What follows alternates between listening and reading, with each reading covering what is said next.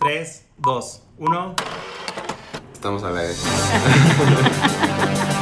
Este es nuestro podcast en conjunto, que es Hablemos de Moda, el podcast.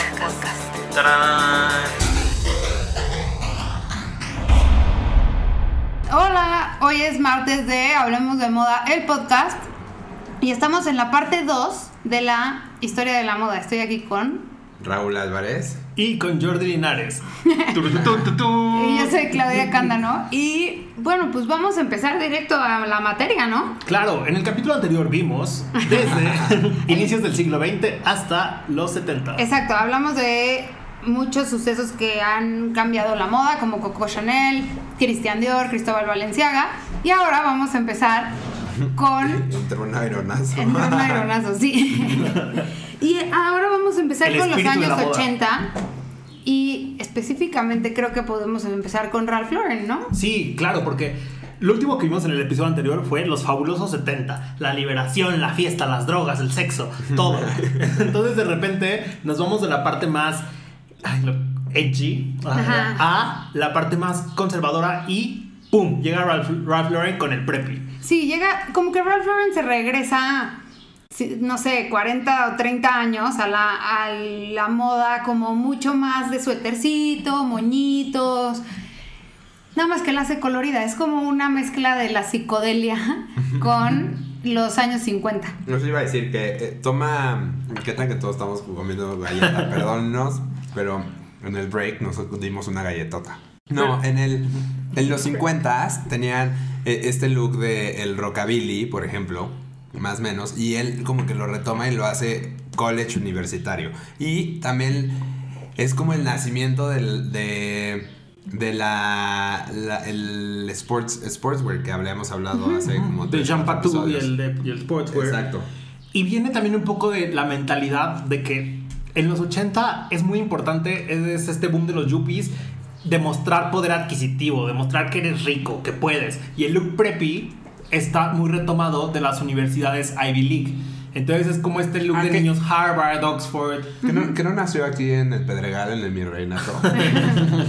Ese se Ese retoma la- en es- 2000, en 2010. Ese, ese era Ivy League mezclado también con las actividades que hacían los universitarios de estas de estos lugares tan importantes en la educación y tiene que ver con el polo, las jersey jackets, todas estas, estas formas de representar poder dentro de la escuela también, ¿no? O sea, los equipos de fútbol, los equipos de polo, los equipos de natación. El tenis. Y de ahí surge justamente el término preppy, que viene en español es como de la prepa, pero viene como de college y, y high school, cómo Y- se vestía y, la y gente. ahorita que dices sobre los deportes, también toca con las Olimpiadas de 1984 de Los Ángeles. Entonces, tiene como una conexión ahí de la moda americana retomando. O sea, Halston dejó la moda americana, la verdad es que muy. O sea, Muy en alto. Muy en alto, muy, muy en alto. Y los personajes que, que se ponían moda, que imponían moda, Jackie Kennedy, todos los que mencionamos la- la- en el podcast pasado. Y ahora era, era la- el empoderamiento de los deportistas americanos también. Bueno, me choca decir americanos porque pues todos somos americanos en este Sí, continente. los estadounidenses. Estadounidenses. sí. Este, ay, ¿vieron cómo no he dicho nada en inglés? Muy Uh. bien. Y yo tendría que escuchar. Yo por eso no quería decir edgy. No, bueno, pero sí. Sí. Pero, y, y desde ahí viene. Entonces, Ralph Lauren nos da esta facilidad de vestirte como, pues, o sea, lo, lo pone, se, se va desde la universidad a la calle. Claro, y también pasa un poco por este lado super country, que también tiene estos dejos de poder adquisitivo, ¿no? O sea, Ralph Lauren es. tiene esta. como. Este, tiene este estilo de vida. El heritage. Ajá, es heritage y estilo de vida como de, pues sí, regresar a las raíces de ser americano, estadounidense, ¿no? Y tiene, y mezcla eh, cowboy con navajo, o sea, hace muchas cosas que van también siendo disruptivas en la moda del día a día. Claro. De diferente manera que lo hacían en Europa, y lo hace mucho más preta porte o ready to wear. Hace moda del diario. Exacto, y pone los jeans como una prenda también dentro de, o sea, lo hizo Levi's antes, pero Exacto. lo pone como una prenda de lujo, que no lo era. Total. Es el- la introducción del jean caro. El jean. Y Jordi dice el jean. y creo que la contraparte por completo de, de Ralph Lauren es Christian Lacroix.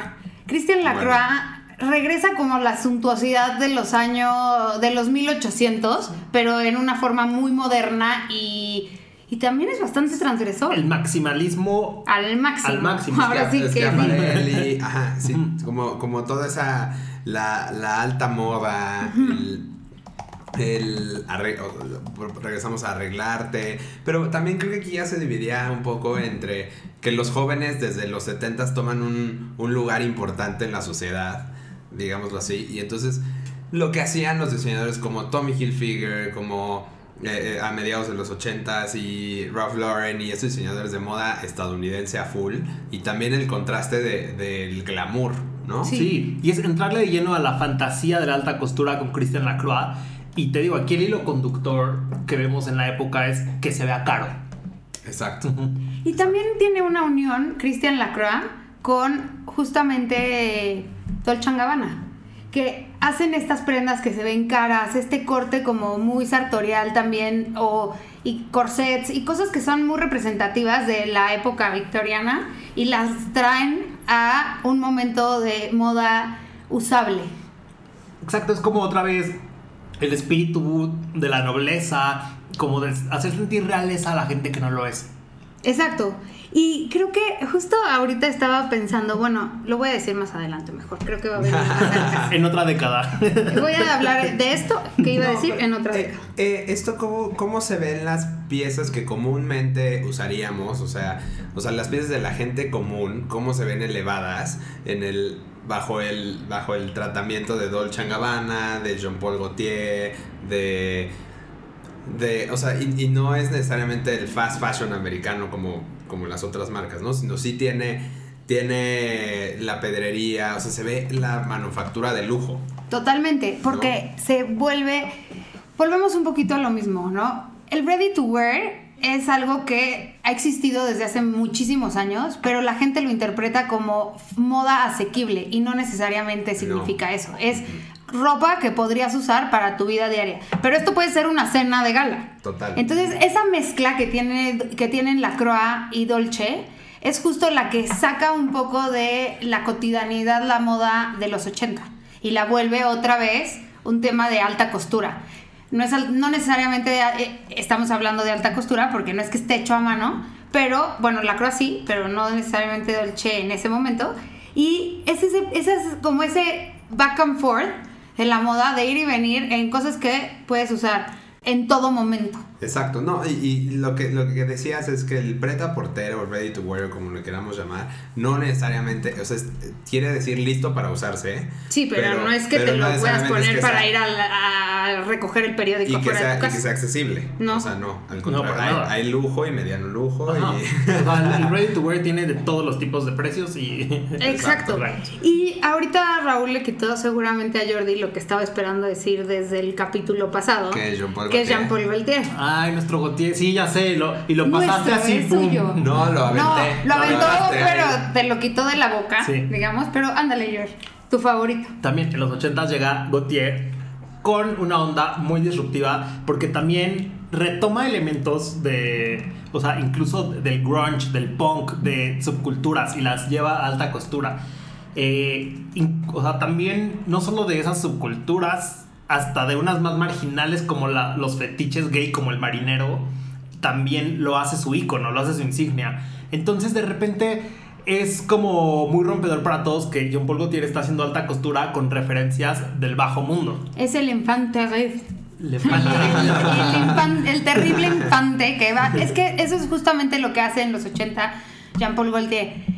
Como que rompe los esquemas, rompe los estereotipos, pone prendas de alta costura con una t-shirt de rayas. O sea, hace este tipo de cosas todo el tiempo para ir abriéndole camino a la moda. ¿Y Es lo que hace Jean-Paul Gaultier. Y también cómo, cómo lleva estos, este como el, el camp también, o sea, resurge, más bien, le empieza a dar forma al camp como lo conocemos hoy, ¿No creen? Sí, Sí, es- es, que para mí camp, la verdad es que el término de camp es muy por la exposición, pero tiene que ver con el maximalismo específico y como con la exploración de lo que decía George, ¿no? La exploración gay dentro de la moda.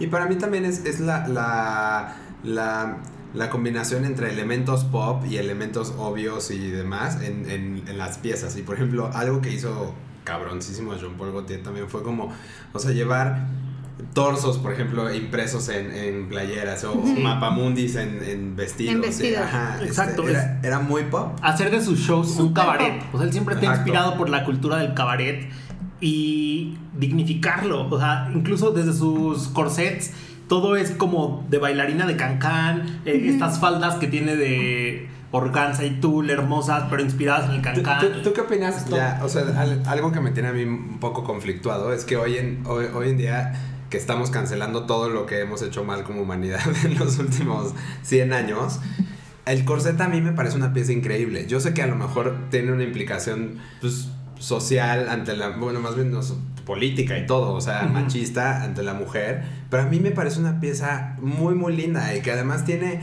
o sea... Es que depende de la connotación que le quieras dar, porque yo creo que en este pero hay- momento... Hay gente que sí, de que ya, o sea, un corset no se puede usar para nada. Sí, porque es opresión. Sí. Pero por otro lado tiene esta, este lado que le dio, esta revirtualización que le dio Jean-Paul Gaultier de, al contrario, De como de empoderamiento, abrir tu sexualidad y darle a esta Claro. pieza, en vez de una, una connotación de opresión, de libertad a la vez. Justamente. Entonces, eso es justo lo que yo creo que hizo distinto Jean-Paul Gaultier. Yo amo los. Es como el caso con las palabras, como cuando una subcultura utiliza una palabra que le es ofensiva y se la apropia, creo que es lo que hace John Paul Gaultier con el corset. Pero el corset no es de Jean-Paul Gaultier. No, pero eh, él le da esta resignificación, o sea, ayudan sí. a hacerlo, a tomar esta... Era como, wow, ya en los 20 nos liberamos del corset por fin y John Paul Gaultier lo Y resignifica. también le da flexibilidad a la prenda como tal, o sea, a la construcción de la prenda, justo le da flexibilidad y eso también lo hace Dolce.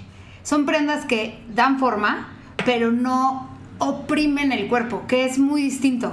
Entonces, creo que justo por eso la connotación ahora para mí en la moda tiene que ver con libertad y también tiene que ver con quien escogió para darle representación, que es Madonna. Totalmente. O sea, Madonna es la eh, no te representa en ningún momento opresión. es que, ni es aunque que bueno, quieras. es, es que a lo mejor no para cuando para a simple vista, pero luego hay gente que dice, no, es que Madonna le robó el voguing a los a, a la cultura del ballroom, ¿no? Que, eh, o sea, que es totalmente negra en, en Nueva York.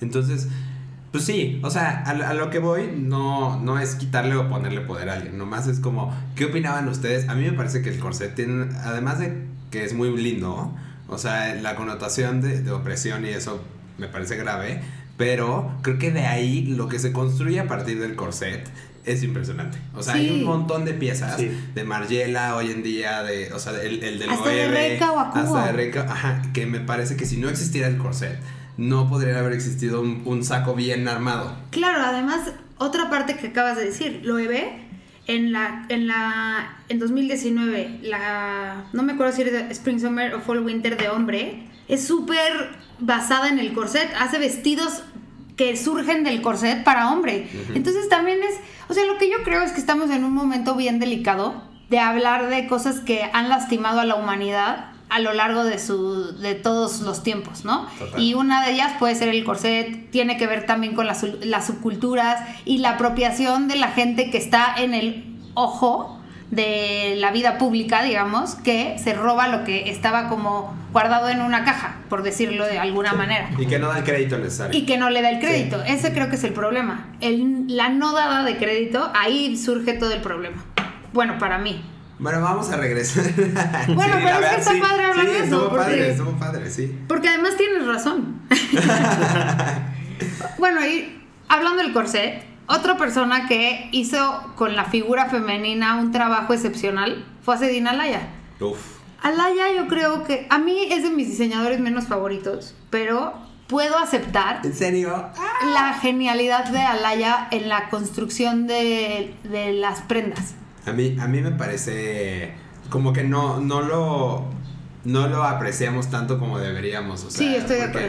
si- Siento que como él encontró la silueta, o sea, hacer su silueta femenina en una época donde ya, ya, ya hemos visto un, o sea, un Gautier, un, ya no digas ellos, un Dior, un Saint Laurent, o sea, es como que él encontró todavía otra silueta que, wow. Sí, a mí yo amo como estos vestidos que ponían Grace Jones con, con las capuchas. Eh, también me gusta mucho que es de los primeros diseñadores que empieza a tener eh, a mujeres de color como íconos. Sí. Tiene a Grace Jones, a Naomi Campbell. Sí. Eh, es fantástico. Y es muy, y también es fantástico como él es una personita. O sea, Sí. bueno, era una personita. No, no, no lo digo en- de forma despectiva, al contrario.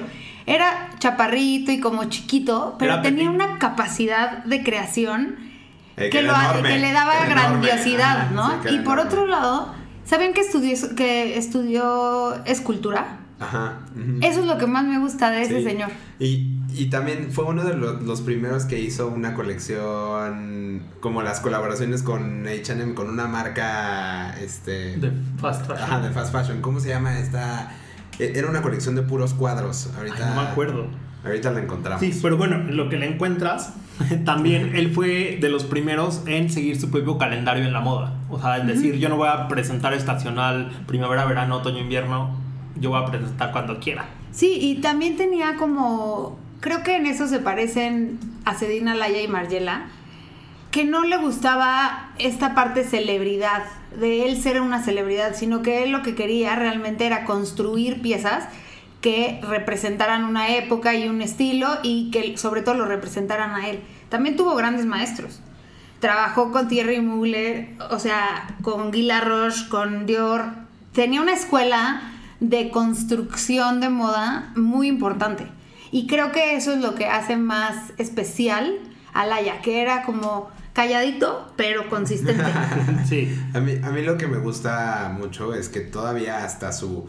Como que dejó cosas muy icónicas sin ser eh, estos nombres que ya vemos. O sea, yo sí creo que está menospreciado un poquito de pronto en la moda. O sea, pero estos zapatos de kilométricos, de tacón enorme que Lady Gaga no deja de usar. Yo creo que han de ser de las botas más chidas que puedes usar cuando quieres usar algo alto. O los corsets también, cinturón, que tienen como un brocado cortado en láser. Es, o sea, es una locura. Y dicen que él fue el que verdaderamente descubrió a Naomi Campbell. Que él la vio por primera vez a los 16 años y pensó, wow, o sea, es como... No hay nadie igual. Claro. Y sí, o sea, le recordaba... Pues le decía Papa, Ajá. eh, Naomi Campbell. Y le recordaba a Josephine Baker, pero sobre todo él vio el potencial que tenía Naomi para caminar y para representar un momento de la moda como modelo. Que eso también se me hace súper... O sea, eso es lo que hace a un diseñador más grande, que tenga la capacidad de descubrir quién va a llevar sus prendas a otro nivel. Sí. Ay, qué padre. Sí. ¿Qué creen? Ya, ya me Mira, Vamos a hablar solo de Laia. Ya me arrepentí de lo que dije. Amo a Laia. Yo, claro, no te gustaba. No, es que te voy a decir que fui a la exposición cuando se murió. Fui a la exposición que tenía en su estudio en Le Marais, en París. Y me encantó la exposición. Se me hace una de las exposiciones. Era chiquita, pero hacía como todo el tiempo como símiles de cuando empezó a cuando ya era una gran celebridad del diseño. Pero tenía otra. A la vuelta de su tienda, Ajá. un lugar chiquitito. Ajá. que es Sí. como que estaba como en el patio que está cubierto Ajá, ajá. y algo que me sorprendió es que cuando ves esas prendas te olvidas de ese Alaya que se vende en las tiendas porque Alaya tenía una capacidad de hacer alta costura muy heavy y no es nada más esos vestidos que amarran el cuerpo. O sea, el sucesor de, más bien, Hervé Leger Exacto, copió un poco exacto. esta Totalmente. forma de hacer de vestidos de Acedina Alaya. Ujú. Totalmente. Completamente. Totalmente. Y, y, y, y cómo, o sea, siguiendo en estas formas de empoderamiento y de, y de fantasía también, podemos pasar a... A uno de los favoritos de De Raúl y de- Jordi. y no, y de nuestra editora junta, Marifer Cela. Saludos. Ella ama a Thierry Mugler. Güey, Fer y yo hemos tenido unas discusiones por Thierry Mugler. ¿Por qué? Digo, nada relevante, pero porque había una exposición y yo pensaba una cosa y ella otra, y entonces teníamos como a este así idas y venidas de qué íbamos a de qué íbamos a hablar sobre la exposición y fue muy divertido. A la que fue a Toronto. Pero para darle Ah, bueno. voz a, a Ferry en este episodio, les voy a decir lo que ella opina de Mugler. Pensar en Mugler es pensar en ciencia ficción, en erotismo, en un glamour excesivo y en el cuerpo rediseñado. Tienes razón.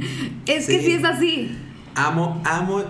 O sea, amo que además Stevie Mueller también junto con Jean Paul Gaultier le dieron un lugar a la moda en el, en el show business. Sí, también. Totalmente. Entonces, cu- cuán- ¿cuántos looks de escenario no vimos? O sea, y hoy, y, eh, o sea, siempre lo digo, pero Beyoncé en ese look de motocicleta de, de Mugler es una locura. Y, y Gaga. Y Lady. Gaga, lo que se ha puesto Lady Gaga de Thierry Mugler sí, también es muy importante. Eh, y estos looks futuristas que son como de CP3O, o sea, que, que literal son esqueletos metálicos que van sobre el cuerpo. además es la época de Son Star súper Wars. sexys. Es Star Wars, Exacto. O sea, George Lucas, todo, todo sí, influye. fantasía y ciencia Y, ficción. y creo que justo Mugler, eh, Dolce Gabbana, Jean-Paul Gaultier se volvieron también celebridades.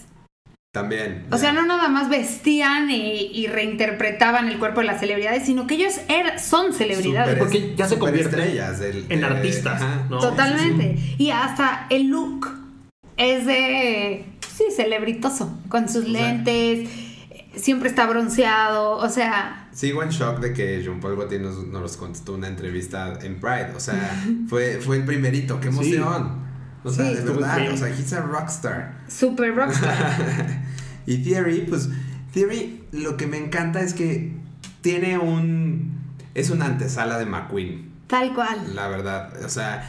Hasta la- se parecen un poquito físicamente. pues tienen un algo ahí, o sea, pero las siluetas, como, como hay un, hay un traje que es como de llanta, literal, que, que es muy parecido a, o sea, podría ser uno de los desfiles de, de McQueen de las plumas, de cuando eran las aves, o sea, hasta los labios rojos y así como incluían sombreros, o sea, era, era todo un, un mood y también el, el que es como una mariposa, ¿se acuerdan? Ese también, o sea, pudo haber pasado por alguna de las colecciones de McQueen 15 años después. Y el, y el que es, ya hemos hablado mil veces de ese vestido, el que es como una flor. Ah, sí, el, el de... El de- ¿cómo se llama? I like it, ¿cómo se llama ella? Me Cardi. B, Del de. Cardi B. Ah, claro, sí. Sí. Es Y- también una representación El- importante. En los últimos dos años tuvo justamente un revival porque las celebridades como Kim Kardashian, Cardi B, Kylie Jenner empezaron a usar Thierry Mugler Vintage. Sí. Eh, porque se retiró. Y Sí, se retiró hace mucho. Sí, hace muchísimo. Y- De hecho, Nicolás Fronichetti, la primera marca que, que llevó, no siendo el diseñador, no siendo su Director creativo. eh, Ajá, como director creativo, fue Thierry Mugler. Sí. Sí, era bien padre también. Sí. A mí no me- nunca me No, gustó. ay, a mí sí es que A era la, sí la época de Lady Gaga y. Sí, no, o sea, Mugler y- es que a mí él ya no me gustó. No, a mí no me gusta, pero sí creo que hay prendas que sí me gustan y que sí representan una época en los 80 importante. Bueno, más bien 90. Ah, pero Thierry, no, pero yo, yo decía que Nicolás es el que no me gusta. Ah, no, yo creí que estábamos seguíamos hablando de Thierry Mugler persona, no, nada lo más. amo, lo sí. amo, lo amo, Sí. lo amo. Bueno, pues. Thierry fue, sí, el nuevo, como el nuevo Paco Rabanne, nuevo- no sé. Sí. Sí. Pues sí, hizo. Ajá, y además creo que a partir de ahí los diseñadores también soltaron un poco el cuerpo. O sea, como que creo que gracias a Thierry y a Jean-Paul Gaultier y como ya dije a Dolce Gabbana, pudo haber un Gianni Versace. Totalmente. Es, es- es- yo creo que es, Thierry es el rey del, del glamour ochentero. O sea, Como, sí, como que le dio la como que le pasó la estafeta, ¿no? Y sí es verdad que esta, esta, o sea, yo me acuerdo en los 90 cómo, me, cómo veía a los diseñadores y los veía bronceados y con escote hasta el ombligo. Y eso es Thierry Mugler y Gianni Versace. sí. ¿No? sí, sí. O sea, como que de- así me acuerdo de, si me decían un diseñador de moda, así pensaba en el diseñador de moda, como un Valentino. El- no, el- no hemos nos hablado de saltamos Valentino. Nos saltamos Valentino. Ay, perdónanos, Valentino. Mi corazón. no, bueno, pero Valentino también venía desde.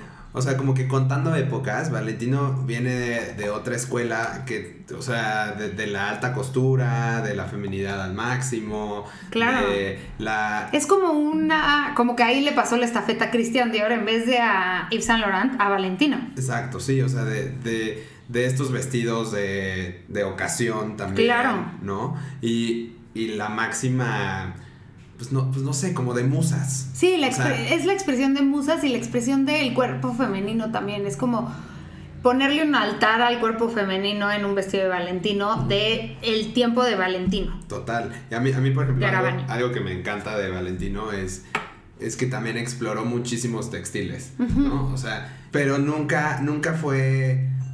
O sea, no, no, no lo piensas como edgy, como No, atrevido. Es, Bueno, es delicado, es femenino, sí, un poco después, pero, pero delicado, femenino y de pronto un vestido de puras plumas rosas, ¿no? O sea, que se puso Cristina Aguilera en un, no sé, en, En algunos unos premios. O algo así. Ajá. Y Gianni Versace creo que, bueno, pe- perdón que te cambie el tema, pero regresando a los 80 y Gianni Versace, creo que Gianni Versace también le es como la segunda ola de la reinterpretación de la ropa masculina. Porque primero fue Jean Paul Gaultier y creo que hasta Gianni Versace se vuelve a ver un cambio en la ropa masculina. Es que ya entendí lo que ten- tendríamos que hacer. Luego tendríamos que hacer uno de puros italianos y ahí nos dejamos ir con todos. Exacto, puros italianos, puros franceses, Sí, y así. exacto, sí. Por aquí a nivel global, Ajá, pues sí. exacto. Y es muy chistoso como Gianni era la expresión del maximalismo Sí, y, ya ni la chingas. y hasta un poco taqui, Sí. o un mucho taqui. Y luego tienes a su otro compañero casi casi de banca, pero en Estados Unidos, que es Calvin Klein, que era el minimalista mi- La- al la 100. Contraparte, Ajá. sí, sí, sí, sí, Completamente opuestos. En una misma época. Por eso los, los, Y ya los también 90 los japoneses, y ya también los japoneses haciendo lo suyo, o sea, Sí, globalizándose como- ya. Exacto, Sí, como en los Rey, 90 ya Rey, también Rey. Yogi, ajá, y por ahí ya empieza a salir más un poquito más tarde Rick Owens, pero Sí. o sea, digo, bueno, Y Rick chicos, Owens no es que sea, no es japonés, pero tiene toda esta esencia japonesa de cómo construye las prendas, sobre todo los pantalones. Sí. Y se vuelve la moda. ¿Sabes qué pasa en los 90 para mí? Que la moda se vuelve flexible. Y globalizado. Y puedes hacer lo que quieras. Te puedes vestir como lo más minimalista y simple. O te puedes vestir con leones y, y medusas y así como Versace. Es- es- Los 90 trip. son un poquito una licuadora de lo que veníamos viendo anteriormente. Sí, Claro. sí, es un poco una licuadora, pero creo que esta licuadora estaba all over the place. O sea, como que hay una licuadora que no. Tampoco la ropa. O sea, también es el boom del fast fashion, por ejemplo. Total. No, y además, o sea, la exposición que tenemos de, de la televisión, o sea, el crecimiento de la televisión satelital, o sea, cómo, cómo nos llega ya, las películas aquí llegaban seis meses después, pero llegaban. ¿no? Claro. O sea, ya, ya sabes. Los dulces Este, americanos. Exacto, o sea, de que el bubble gum, digo, no, el, el chicle este en... Los M&Ms. Sí. los M&Ms. O sea, no te vayas Exacto, lejos. ajá, lo, lo que te decían tus primos que compraban en Target. no, pero eh, to- todo eso le dio, como dicen, la licuadora y dio otra vez identidad a, la- a los, a los jóvenes. Para mí, Sí. o sea, creo que para ella los jóvenes fue como... O sea, creo que nuestros papás tuvieron una apreciación más de, de Versace y nosotros mucho más de, del fast fashion. Sí, y Jordi no había, estaba naciendo, entonces Jordi no sabe. Y yo estaba naciendo en ese Yo por momento. eso Por eso está callado. Por eso Jordi está callado, porque no, no había, estaba naciendo.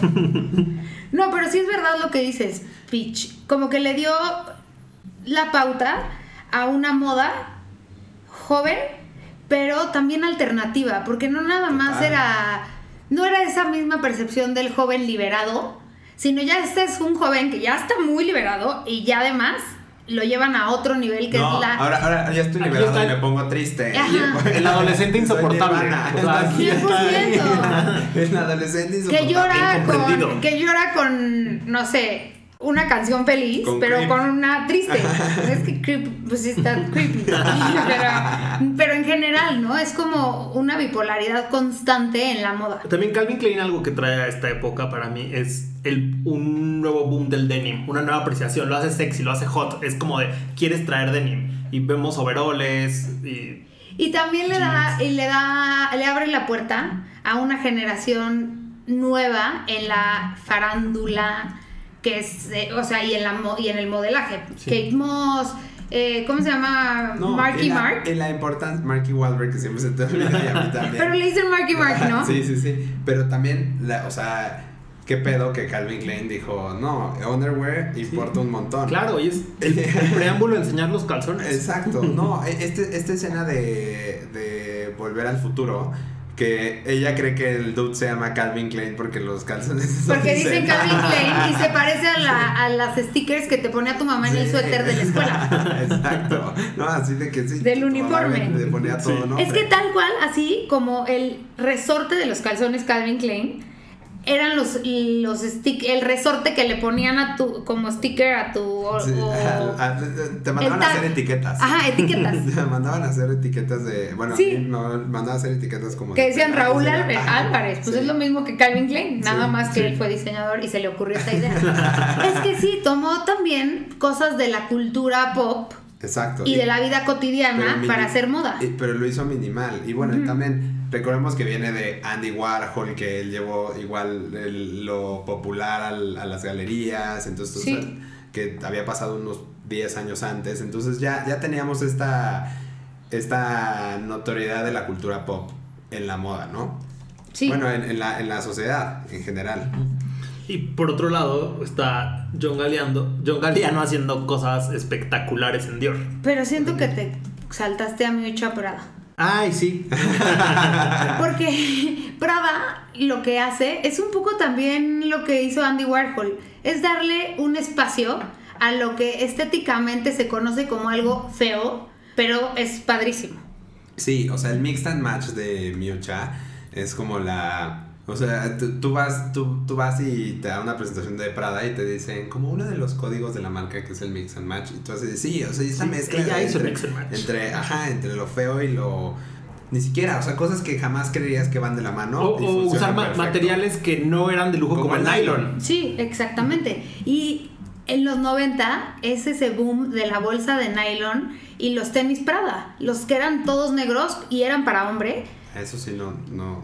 Es que eran esta Prada que tenía, es la Prada Sport, porque es la del logo que está en fondo rojo, blanco con Ah. rojo. Pero eran esos tenis negros como un poco, pues como unos Converse, pero re- revisitados. Sí, claro. Cómodos, que te podías... Y la bolsa de nylon, como mochilita o, o messenger, que podías usar para ir a Disney. Claro. O sea, como que le da practicidad a la Es moda también. noventero ir a Disney. Noventerísimo.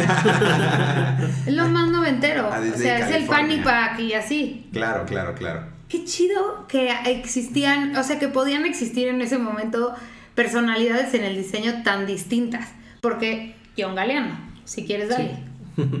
Ah, bueno, porque en ese momento, o sea, John Galliano estaba llevando a Dior a su máximo punto de teatralidad y también el de darle a la costura este toque casi casi de María Antonieta, pero bueno, lo llevaba por todos lados.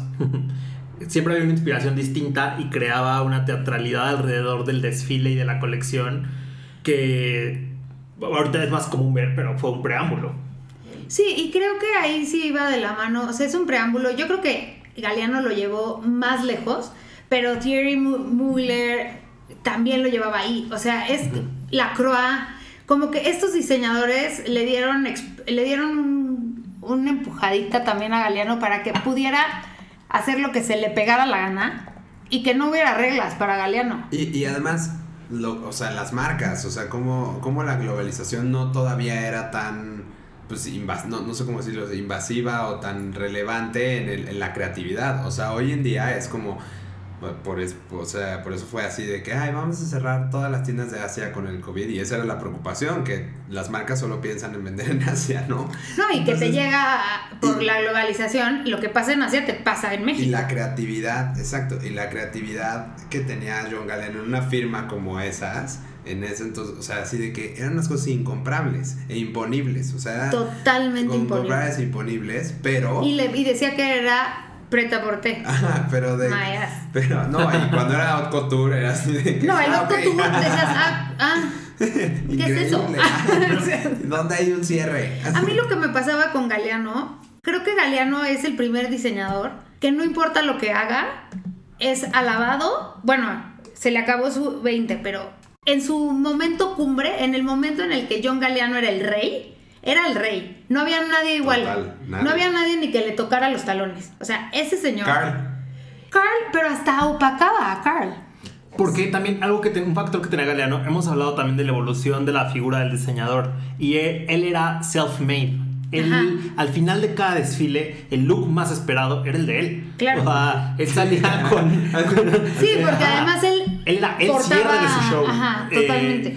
Llevaba unos looks así, una vez fue de torero, otra, pero De siempre. pirata. De pirata, siempre era. eh, esta expresión. Ay, ya, hay que- hay es que en anglicismo, dejarlo pero de era Galeano. show stopping. O Exacto. sea, en verdad paraba a todos por verlo. Y yo creo que, bueno, cuando Galeano tuvo su boom más grande, vivía San Laurent, o sea, no había muerto Yves Saint Laurent.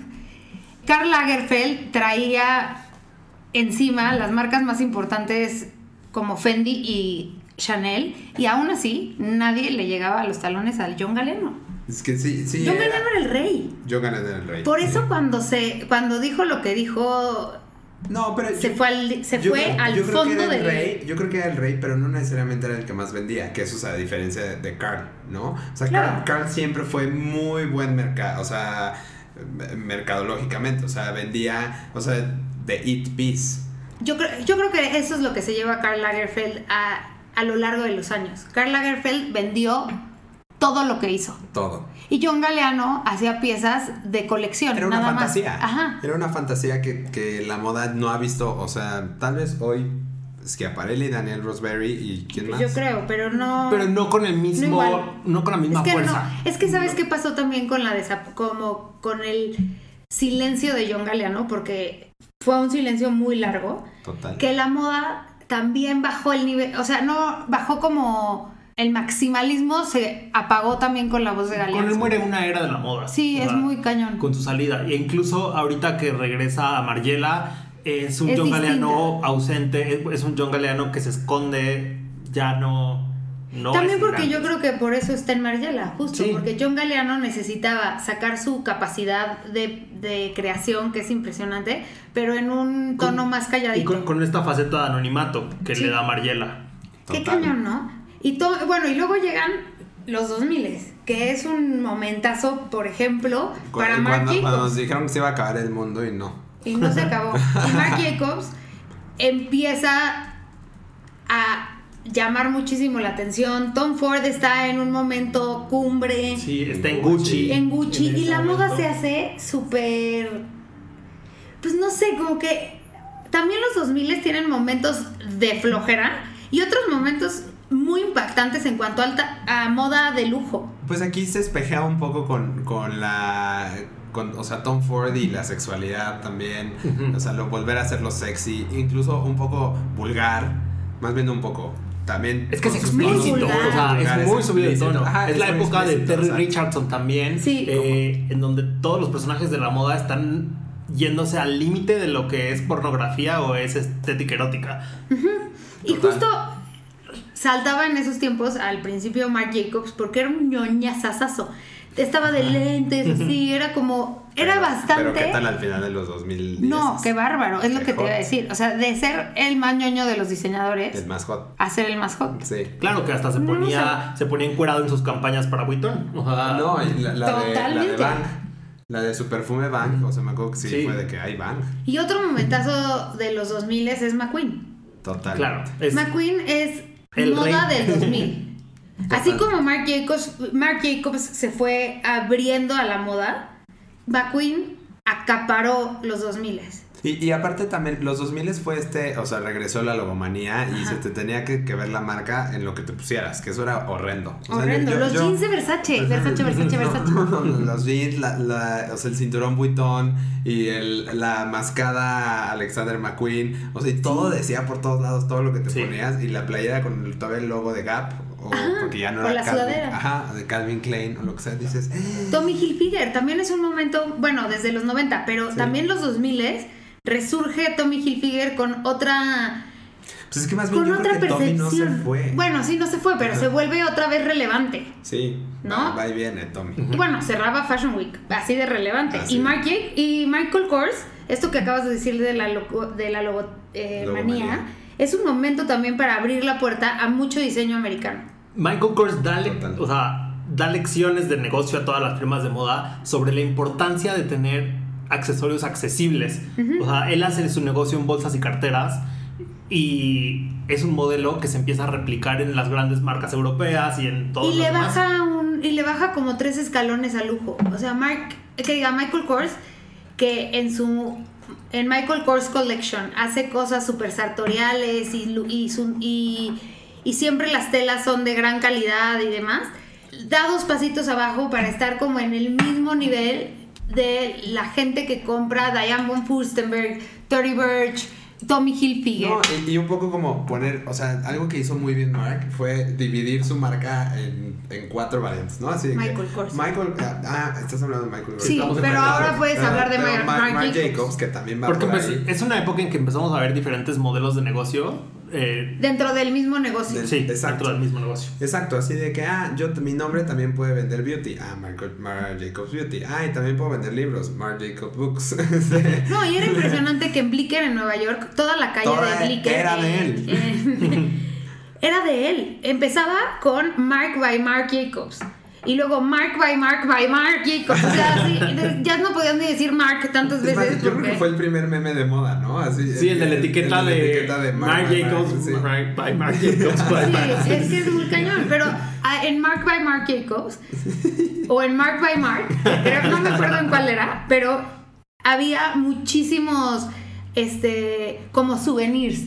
Era una tienda de souvenirs de, Mike- de Marc Jacobs. Entonces podías tener cosas de Don Marc Jacobs por 3 dólares. Bueno, pon tú por 25. Exacto, no, no, e-, era, era como tener el llavero coach también, que coach, o sea, en Sí. esa época era así de que, ¿cómo? Ah, perro, Las ¿traes la coach? Totalmente. ah, pero, o sea, yo, yo me acuerdo que así en la secundaria, que eran mis 2000 yo justo entré en el 2000 a la secundaria, acabo de decir mi edad, pero en el 2000 entré a la secundaria y era así de que si ellas traían una bolsa coach o... O Marc Era la Jacobs, mini bolsita. Era, Sí. ajá, era así de que. Que tenía, ajá, que tenía como los parches de piel en, en En las las, en orillas, las sí, orillas sí, sí. y eran azulitos. Sí, o, o rositas. o- y pantalón acampanado con flats, las odio. Pero eso es culpa de Britney Spears. Yo creo que es culpa, sí. Es como, es, es que es ahí donde se ve la moda cíclica. Es como un, una transición entre los 70 y los 60 por el flat y el acampanado, pero junto. Pésimo. No, no, qué horror. Es, que- y además era más bootcut que, que flare. Ajá, Bootcut.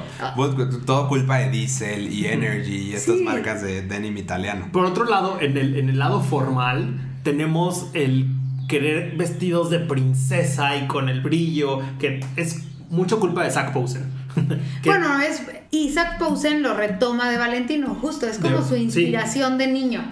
Él quería ser, bueno, esto lo estoy asumiendo porque no me consta, pero siento por la estética de Zach Posen que lo que buscaba era ser el nuevo Valentino, y Zach Posen lo que... pero ya cerró. Ajá, y hacer como esta parte de couture. Y él lo que él pega gracias a sus amigas. Porque Zach Posen tenía amistades muy celebritosas que empiezan a usar su ropa. Pues es que- y luego se le empiezan a prestar a sus amigas celebridades. Y así es como Zach Posen crece en bueno. Es que con los 2000 trajo también un, un este... O, o sea, el boom de la moda americana, o sea, Nueva York Fashion Week probablemente era la, la, Era la más- que era- importante. En, en- de 2000 a Por lo 2010 menos la más y algo. cotizada. Sí, sí, sí, sí. Y bueno, y ahí llegamos a los 2010, donde cambian un chorro de cosas, aunque igual podría parecer que fue antes, pero se vuelve mucho más importante la ecología, por ejemplo, ¿no? Como que Stella McCartney se empieza a preocupar por hacer cosas veganas. Sí. Nadie nunca había oído ese término, tarás, ahí está. Y también es un poco de lo que venía pasando en los 70 y eso es una educación que ella tiene por los papás que le tocaron, ¿no? O sea, como cuidar el planeta. Y Y también venimos arrastrando, es una contrarrespuesta a lo que tú decías en los 90, empieza el boom del fast fashion, en los 2000 crece aún más y de Y repente de repente glo- Global Warming. Ajá. Sí. O sea, y ya Tal estamos cual. en semáforo Sí. rojo con calentamiento Sí. global. Y también se vuelve el momento como de una liberación femenina distinta. Porque hemos hablado, la moda está llena de momentos de la liberación femenina. Pero Phoebe Philo abre una puerta en Celine que no había, que casi no había abierto ningún diseñador. Quizás Michael Kors en algún punto de ropa súper masculina para mujer. Sí, ¿no? o sea, que, que no se veía a lo mejor desde un Nips, ¿no? Exacto. Y además, y, y quitarle la, lo, el lado sexy. Exacto, porque Yves Saint Laurent hacía ropa masculina reinterpretada en sexiness. Pero Celine es... No. Es una visión de la mujer para la mujer. Exacto, es lo que Exacto. se quieren poner las mujeres, Sí. tal que, cual. que surge a la par de una cuarta ola de feminismo y es, es la moda que la representa, porque lo, lo empezamos a ver en todos lados de repente, el power suit y está por todos lados otra vez, con estas siluetas holgadas, con una mujer más relajada, como la mujer quiere verse, no como el hombre quiere ver a la mujer, pero sin duda Phoebe Philo es puntera en ese sentido. Y yo creo que son un equipo en ese sentido, Stella McCartney y Phoebe Philo, porque están unidas por un, un ADN similar en cuanto a cómo perciben la moda. Tienen este look inglés. Y son amigas. Ajá, son muy amigas. Muy amigas. Y tienen este look inglés hasta, lo, hasta la médula, que hace también la relajación de la ropa femenina, que a mí me gusta, porque bueno, a mí me gusta vestirme así, pero además porque creo que es un statement distinto a lo que ven los hombres cuando diseñan para mujeres, que lo que ven las mujeres cuando diseñan para mujeres. Sí. Totalmente. Es muy impresionante eso. No, y es lo que hace después María Gracia con Dior. Te puede gustar, te puede no gustar, pero lo que sí es que ella diseña para las mujeres, como lo hicieron antes Phoebe Philo y, y Stella McCartney. Claro, Sí. claro, desde un, desde un punto mucho más comercial y, y logomaniaco. Claro. Claro, por supuesto. Y, y también hay otra cosa que me gusta de los 2010, de la segunda década de los 2000, es que estas subculturas de las que hablábamos que antes la gente que estaba en un escenario o la gente que tenía una representación o que representaba poder, como que se desvanece un poco eso y las subculturas se hacen de su propio De su vocero. voz. Ajá. Bueno, no nada más de su propia voz, sino de su vocero. O sea, ya viene alguien, como Virgil habló, a hablar de lo que pasaba en Chicago, Claro. pero con una, como una persona que lo vivió, Claro, claro. ¿no? No alguien que sí. te cuenta que... Que, ajá, no. viene, no, no. viene también Demna Basalia a hablar como de esta moda de underdogs, pero Demna fue un refugiado. O sea, él también tiene este, está contando su historia, no está robándose una estética.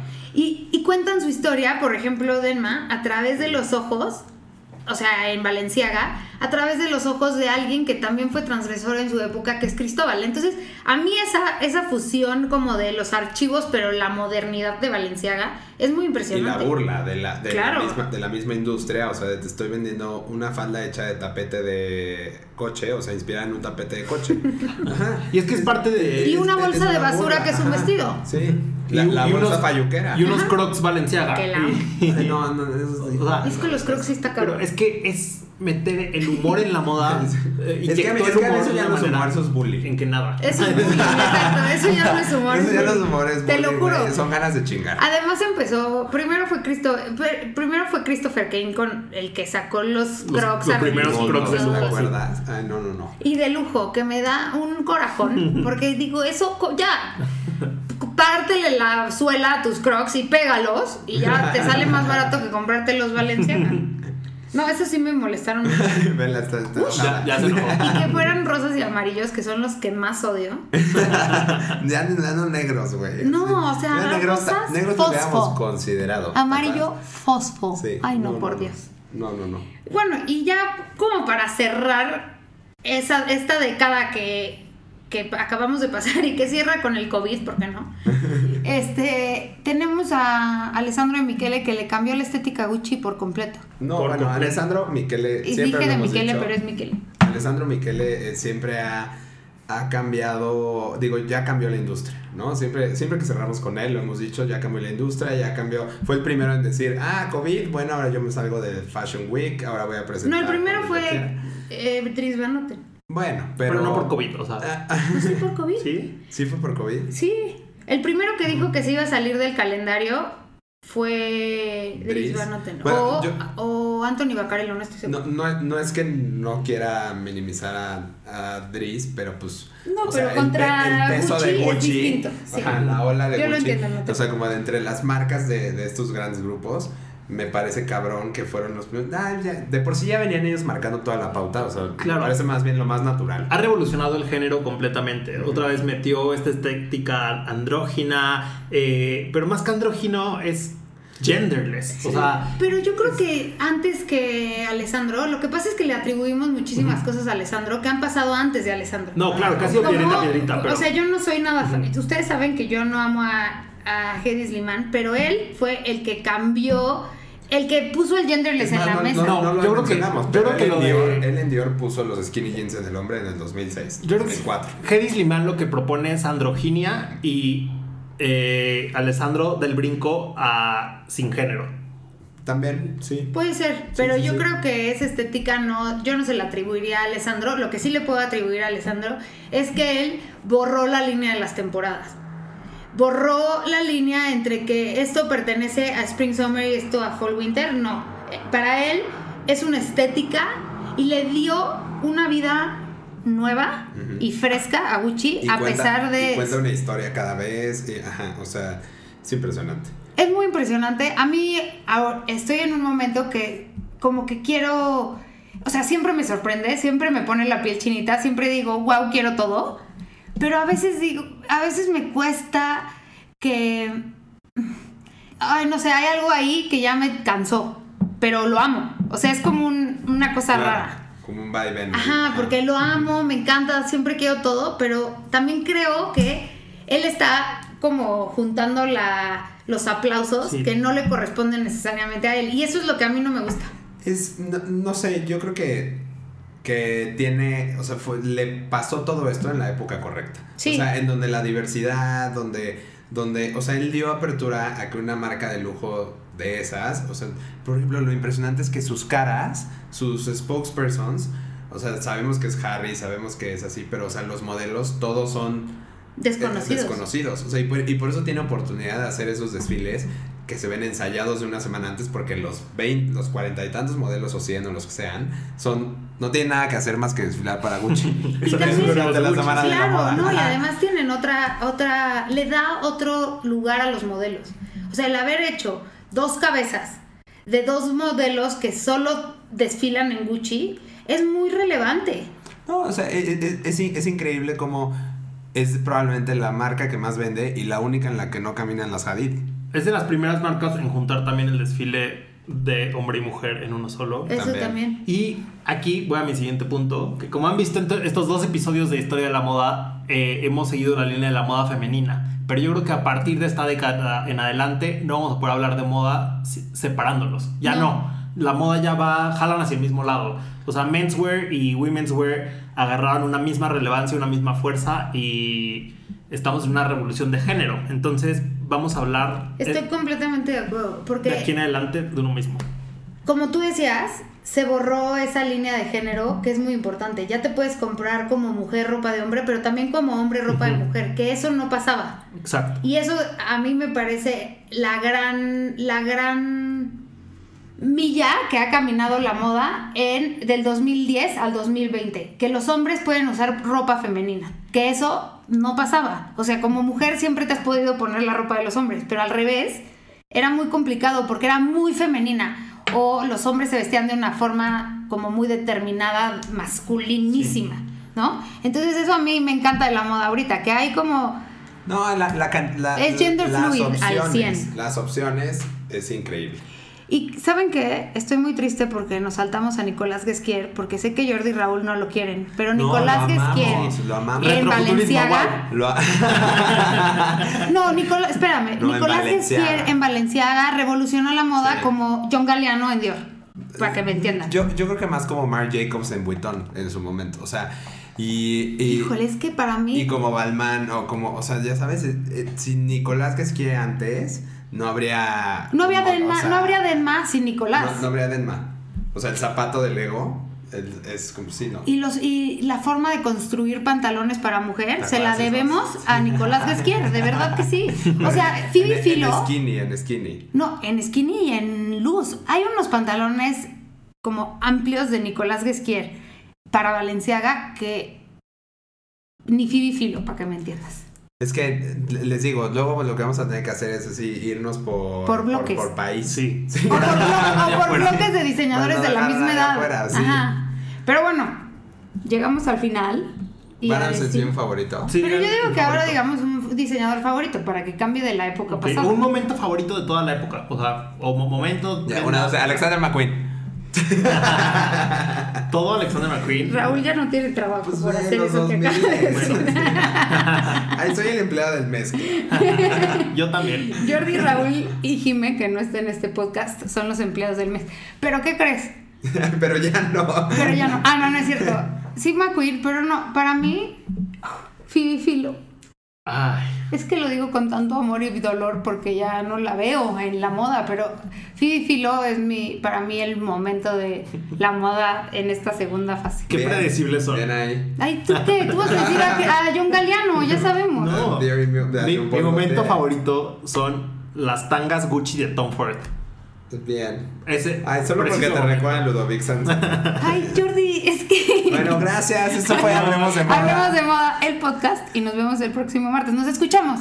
Bye. Bye. Todos los martes en Spotify. Hablemos de moda, el podcast.